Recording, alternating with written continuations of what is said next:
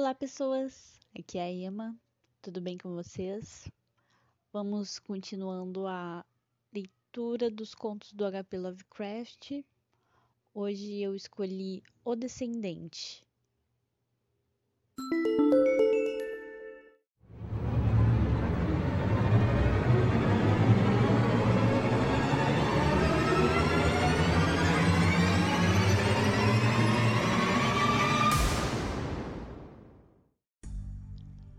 Escrever sobre o que o doutor me conta em meu leito de morte, meu medo mais odioso é que o homem esteja errado. Suponho que deverei ser enterrado na semana que vem, mas. Em Londres, há um homem que grita quando o sino das igrejas tocam. Ele vive totalmente só com seu gato malhado na pensão Grey, e as pessoas dizem que ele é apenas mais um louco inofensivo. Seu quarto está cheio de livros de tipos mais calmos e pueris, e hora após hora ele tenta se perder em suas fracas páginas. Tudo o que ele quer da vida é não pensar. Por algum motivo, o ato de pensar lhe é muito terrível, e, e tudo o que possa agitar a sua imaginação o faz fugir de como uma praga. Ele é muito magro e enrugado, mas há quem declare que não é tão velho quanto aparenta. O medo tem suas garras retorcidas sobre ele, e um som o fará se sobressaltar com olhos perscrutadores e a testa coberta de suor. Faz uma década agora desde que ele se mudou para a pensão Grey, e de onde ele andou, ele não diria nada, até a noite em que o jovem Williams comprou o Necronomicon. Williams era um sonhador e tinha apenas 23 anos e quando ele se mudou para a antiga casa, sentiu uma estranheza e um hálito de vento cósmico ao redor do homem cinzento e envelhecido no quarto ao lado. Ele forçou sua amizade, onde velhos amigos não ousavam forçar a deles, e maravilhou-se com o medo que tomava conta daquele observador e ouvinte triste e sombrio. Pois que o homem sempre observava e ouvia, ninguém podia duvidar. Ele observa e ouve mais com sua mente do que com os próprios olhos e ouvidos, e lutava a cada momento para afogar alguma coisa em sua pesquisa incessante sobre romances alegres e insípidos. E quando os sinos das igrejas tocavam, ele tampava os ouvidos e gritava, e o gato cinzento que com ele morava uivava em unissono, até que o reverberar da última badalada morresse ao longe. Mas por mais que Williams tentasse, não conseguia fazer seu vizinho falar de nada profundo ou oculto.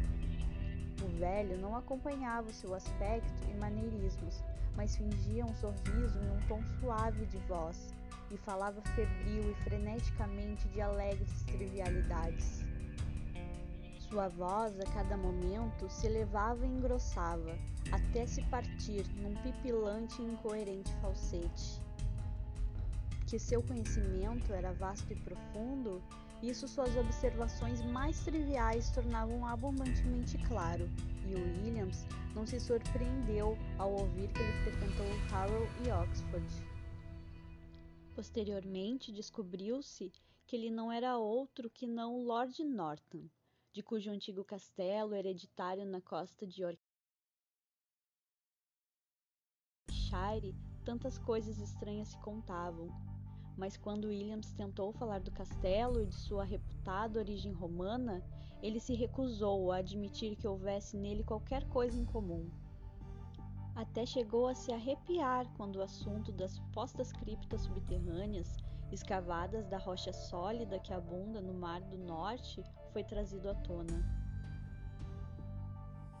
Assim as coisas ocorreram, até a noite passada, quando Williams levou para casa o infame Necronomicon, do árabe louco Abdul al-Hazred. Ele havia ouvido falar do temível volume desde seus 16 anos, quando seu crescente amor pelo bizarro o levara a perguntar questões estranhas a um velho livreiro na rua Chandos. E ele havia sempre se perguntado por que os homens empalideciam quando dele falavam. O velho livreiro lhe havia dito que apenas cinco cópias haviam sabiamente sobrevivido aos editos chocados dos sacerdotes e juízes contra ele, e que todos estavam encerrados com terrível cuidado por pessoas que haviam se aventurado a começar uma leitura do negro livro odioso. Mas agora, finalmente, ele havia não somente encontrado uma cópia acessível, mas adquirido a um preço ridiculamente baixo.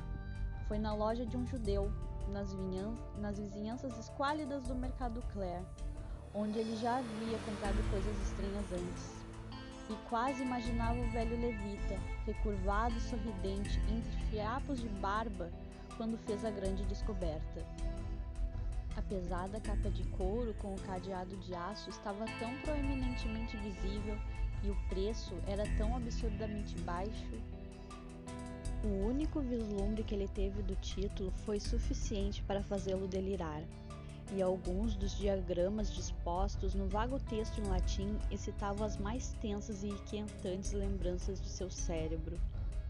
Ele sentia que era muito necessário levar a coisa poderosa para casa e começar a decifrá-la, e levou-a da loja com tamanha precipitação que o velho judeu riu perturbadoramente atrás dele. Mas quando finalmente estava salvo em seu quarto, descobriu que a combinação do livro negro e do idioma adulterado era demais para seus poderes de linguística, e relutantemente pediu a ajuda de seu estranho amigo amedrontado para decifrar o distorcido latim medieval.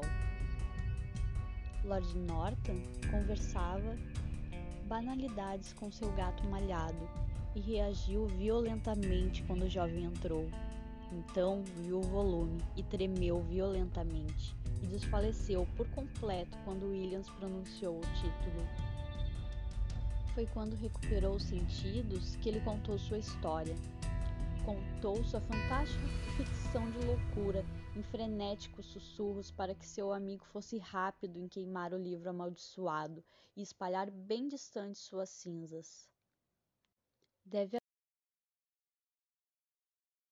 haver, Lord Norton sussurrou. Deve haver alguma coisa errada no começo. Mas isso nunca teria chegado a um fim se ele não tivesse ido tão longe. Ele era o 19 barão de uma linhagem cujo início ia desconfortavelmente distante no passado.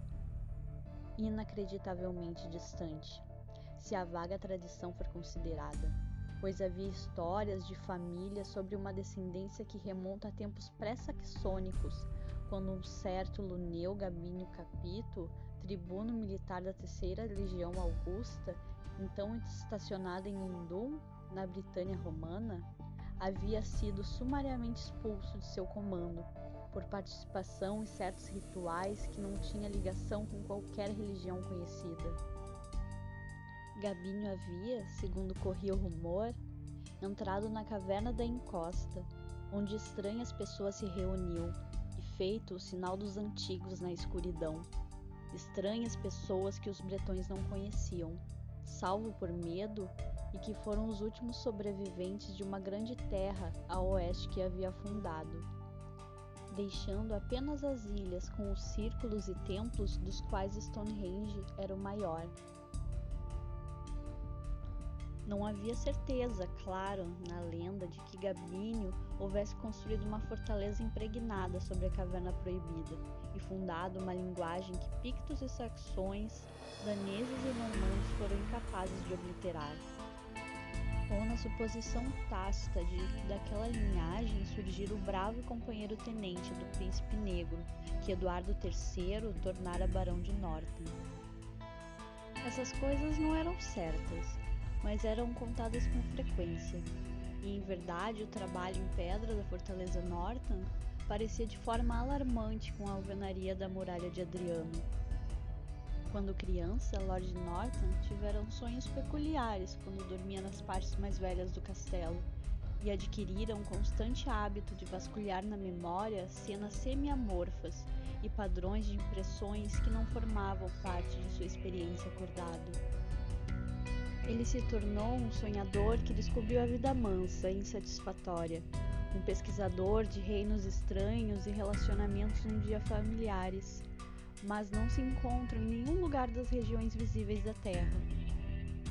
Preenchido com uma sensação de que nosso mundo tangível é apenas um átomo no vasto e ominoso material e que demônios ocultos pressionam e permeiam a esfera do conhecimento a cada ponto. Norton, na juventude, nos primeiros anos da fase adulta, secou as fontes da religião formal e dos mistérios ocultos. Em nenhuma parte, entretanto, pôde ele encontrar a paz e contentamento. E à medida que crescia, a paralisia e as limitações da vida tornavam-se mais e mais enlouquecedoras para ele. Durante os anos 90, ele estudou o satanismo e em todos os momentos devorou avidamente qualquer doutrina ou teoria que parecesse prometer a fuga das visões fechadas da ciência e das tolas leis imutáveis da natureza. Livros como o relato quimérico de Ignatius Donnelly sobre Atlântida e uma dúzia de obscuros precursores de Charles Fort o fascinavam com suas divulgações.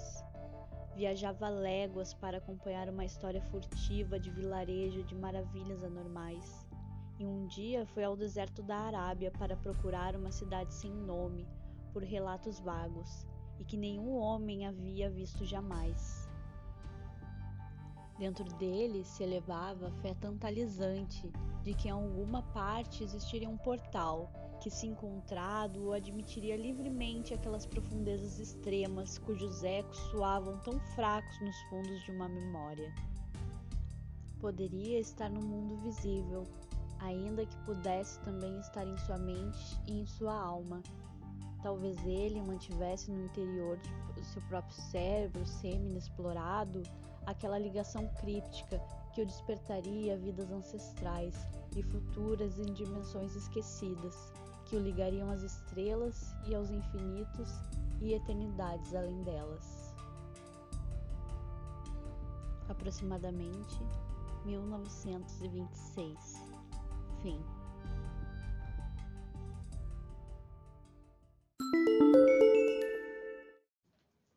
Então, né, pessoal? um dos contos com a aparição do famoso Necronomicon. Quem é fã de terror com certeza já ouviu falar, né?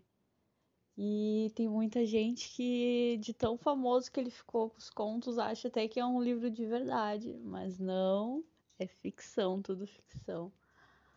Mas ele ficou muito famoso, apareceu em vários contos do HP Lovecraft Vamos ver mais, né, sobre eles nos próximos. Espero que vocês tenham gostado. Espero vocês nos próximos. Até lá!